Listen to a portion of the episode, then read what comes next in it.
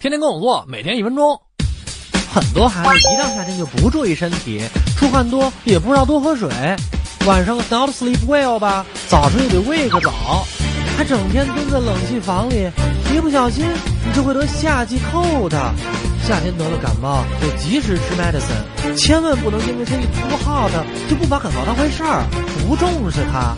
病情可能会恶化，药不能盲目吃，去医院诊断一下感冒类型再吃也不迟，对症下药才能药到病除。吃了 medicine 还要 remember，别吃酸的、油的、凉的东西了，这些东西往往会抑制感冒药的发挥作用。得了热感冒后要勤 wash your hand，勤 take showers，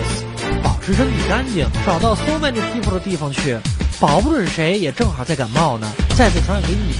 吃瓜果蔬菜一定要洗干净后再吃，